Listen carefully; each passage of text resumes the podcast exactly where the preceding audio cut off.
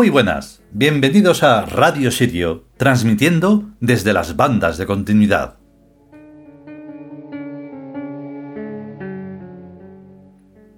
Bien, empezamos nuevo capítulo, complicadísimo donde los haya, no puede ser yo creo que más complicado, de hecho hay que darle unas cuantas vueltas al, al tema porque es de lo más futurístico.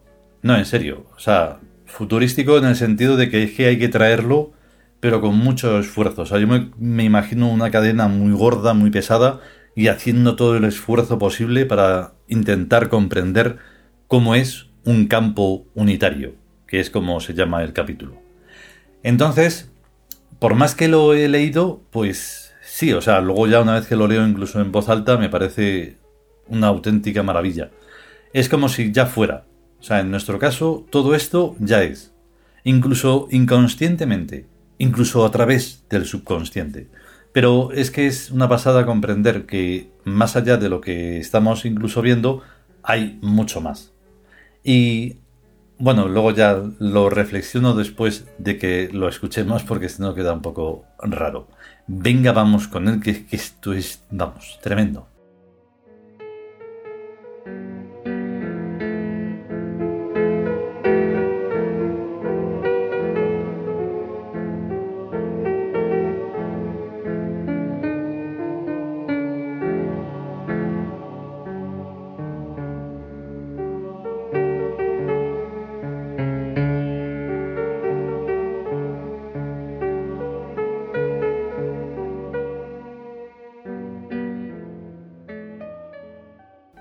Nosotros los Tiud.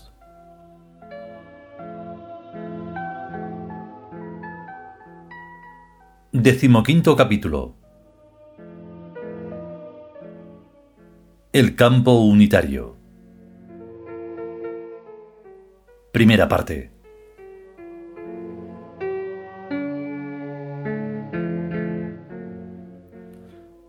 Para una comprensión detallada y circunstanciada de la física, no debe ser olvidada nunca ni en ningún caso la relación antinómica nada-antinada. Porque esa relación reaparece en todos los detalles y circunstancias de la fenomenología. Por ejemplo, en los binomios materia-energía, espacio-tiempo, consciencia-tiempo, consciencia-espacio, materia-consciencia, energía-consciencia, en todos estos casos hay un término que resulta del rechazo del otro, con el que juntos, sumados, producen cero, pero cuya antinomia produce o provoca otras posibilidades. Tenemos, por ejemplo, que la antinomia espacio-tiempo produce o provoca el movimiento y la velocidad, en un sistema abierto y recíproco sin límite final alguno.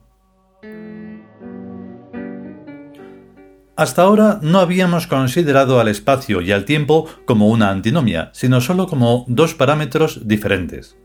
Pero es evidente que si la magnitud del tiempo fuera cero, la magnitud del espacio también sería cero, a partir del cual se deducen dos direcciones de magnitudes opuestas y contradictorias.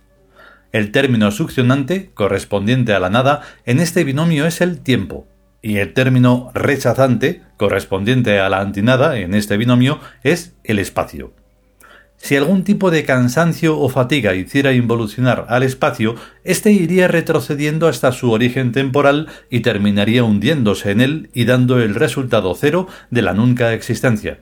Y además con exclusión de todo posible observador, que naturalmente necesitaría espacio para existir.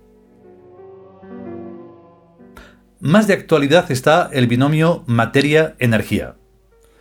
Pensamos y creemos que una masa material puede desintegrarse totalmente pasando a la forma de energía. Aislada en un espacio y en un tiempo, esa energía irá decantándose a través de la curvatura estructural interna del espacio, hasta convertirse otra vez en materia.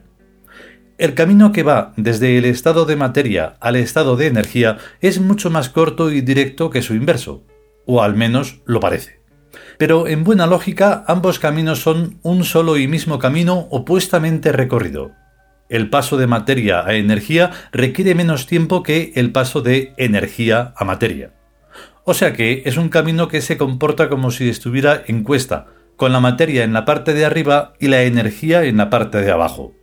Y esto nos lleva a topar con una suerte de fuerza de gravedad que actúa unidireccionalmente en el tiempo, de futuro a pasado.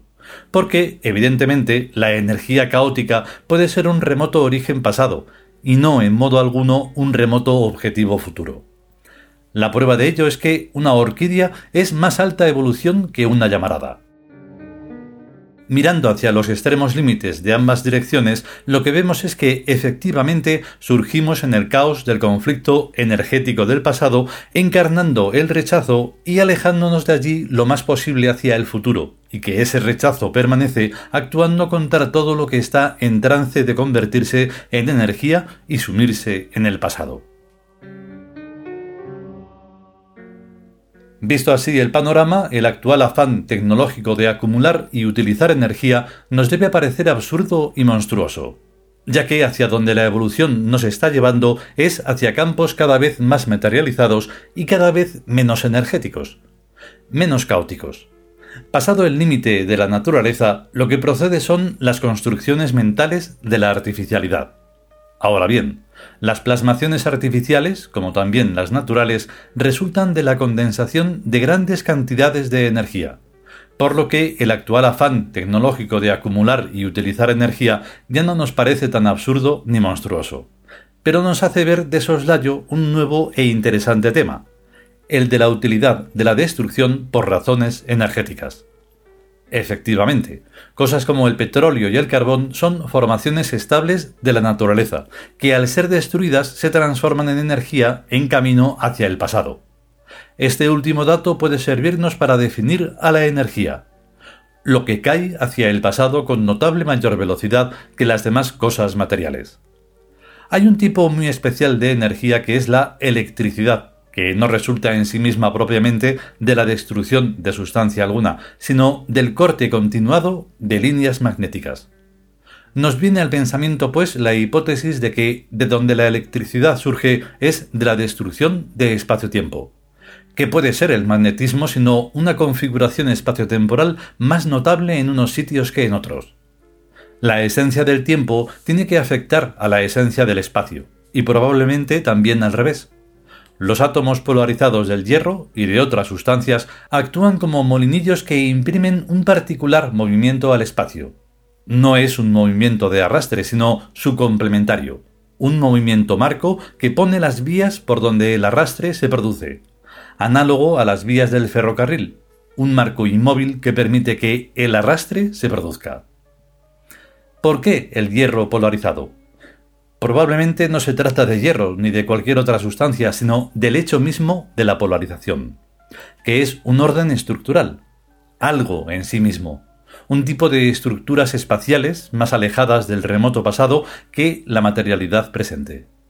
Romper eso produce energía eléctrica, lo cual es posible que esté siendo un bárbaro disparate es de notar que la electricidad se vuelve otra vez magnetismo lo más que puede y tan pronto como puede, como si hubiera un interés en restaurar la estructura magnética.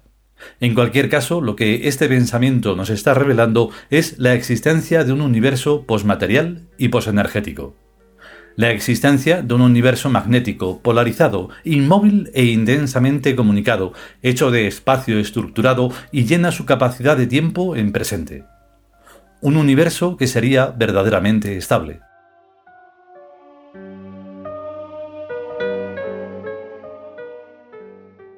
El tiempo en presente es igual a consciencia, y viceversa. La mente tiene pues la facultad de alcanzar porciones de pasado y sujetarlas a atracción presentual. Y lo mismo con respecto a porciones de futuro. Lo que es traído al presente en esas operaciones no son porciones de realidad material, sino porciones de otro tipo de realidad. Tal vez de ese universo magnético que nos aguarda y que suplantará a la materialidad formal que es la única que ahora conocen los sentidos. Parece que al reconocer o imaginar el pasado nos equivocamos, y que también nos equivocamos al imaginar porciones de futuro, pero también podría ser que lo que imaginamos sean realidades de naturaleza distinta a las de la materialidad formal cada vez más anticuada. Desde luego más plásticas sí lo son. Orientadas hacia un mismo foco de tiempo, diez personas tendrían diez versiones diferentes. Eso no es prueba de que se equivoquen, sino de que una misma configuración se conjuga con los diversos contenidos conscienciales que se ponen en relación con ella. Y esto, lejos de ser un inconveniente, es una ventaja, pues cada uno recibe de la configuración lo que personalmente necesita. Adaptarse a la práctica de esta forma de vivir es el único problema, si es que puede llamarse así al hecho de utilizar para uso personal y propio los recursos de la inteligencia universal del universo magnético.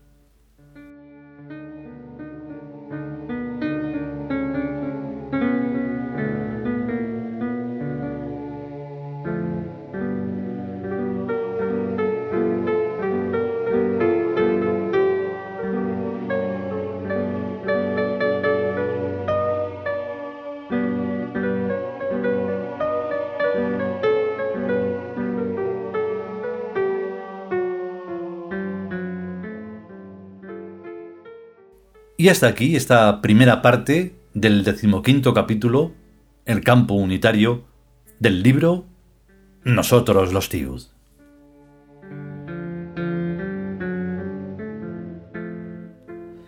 Y sí, la reflexión es por una cosa, o sea, yo sé que en algunos casos, pues yo mismo, ¿eh? yo mismo me lo noto, es así un poco todo como... Mm, no es infantil, pero lo veo un poco como demasiado inocente.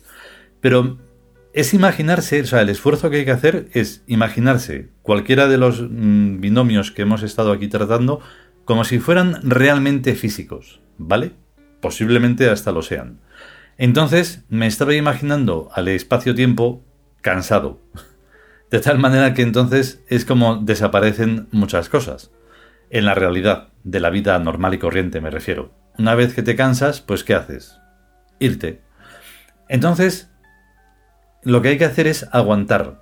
¿Y qué es lo que hace el espacio-tiempo y todos los demás binomios y la mismísima realidad, más allá de ella misma incluso? Pues resistir. Y en ese resistir, pues incluso eso, hay que tratar de no morirse y ya está. Cada día se trata de esa lucha, de estar viviendo y por, por un motivo y algo que esté por encima de uno mismo, no solo el, la rutina, el día a día, hay que sobrevivir y, y todo eso así en plan un poco cutre. No, hay que ir mucho más allá. Entonces, un poco va en ese sentido este campo unitario, que bueno, quedan unas cuantas partes, tres para ser precisos. Por tanto, si podemos y sobre todo si queremos, volveremos con la segunda parte. Mientras tanto, a estar y ser conscientes y a cuidarse. Hasta luego.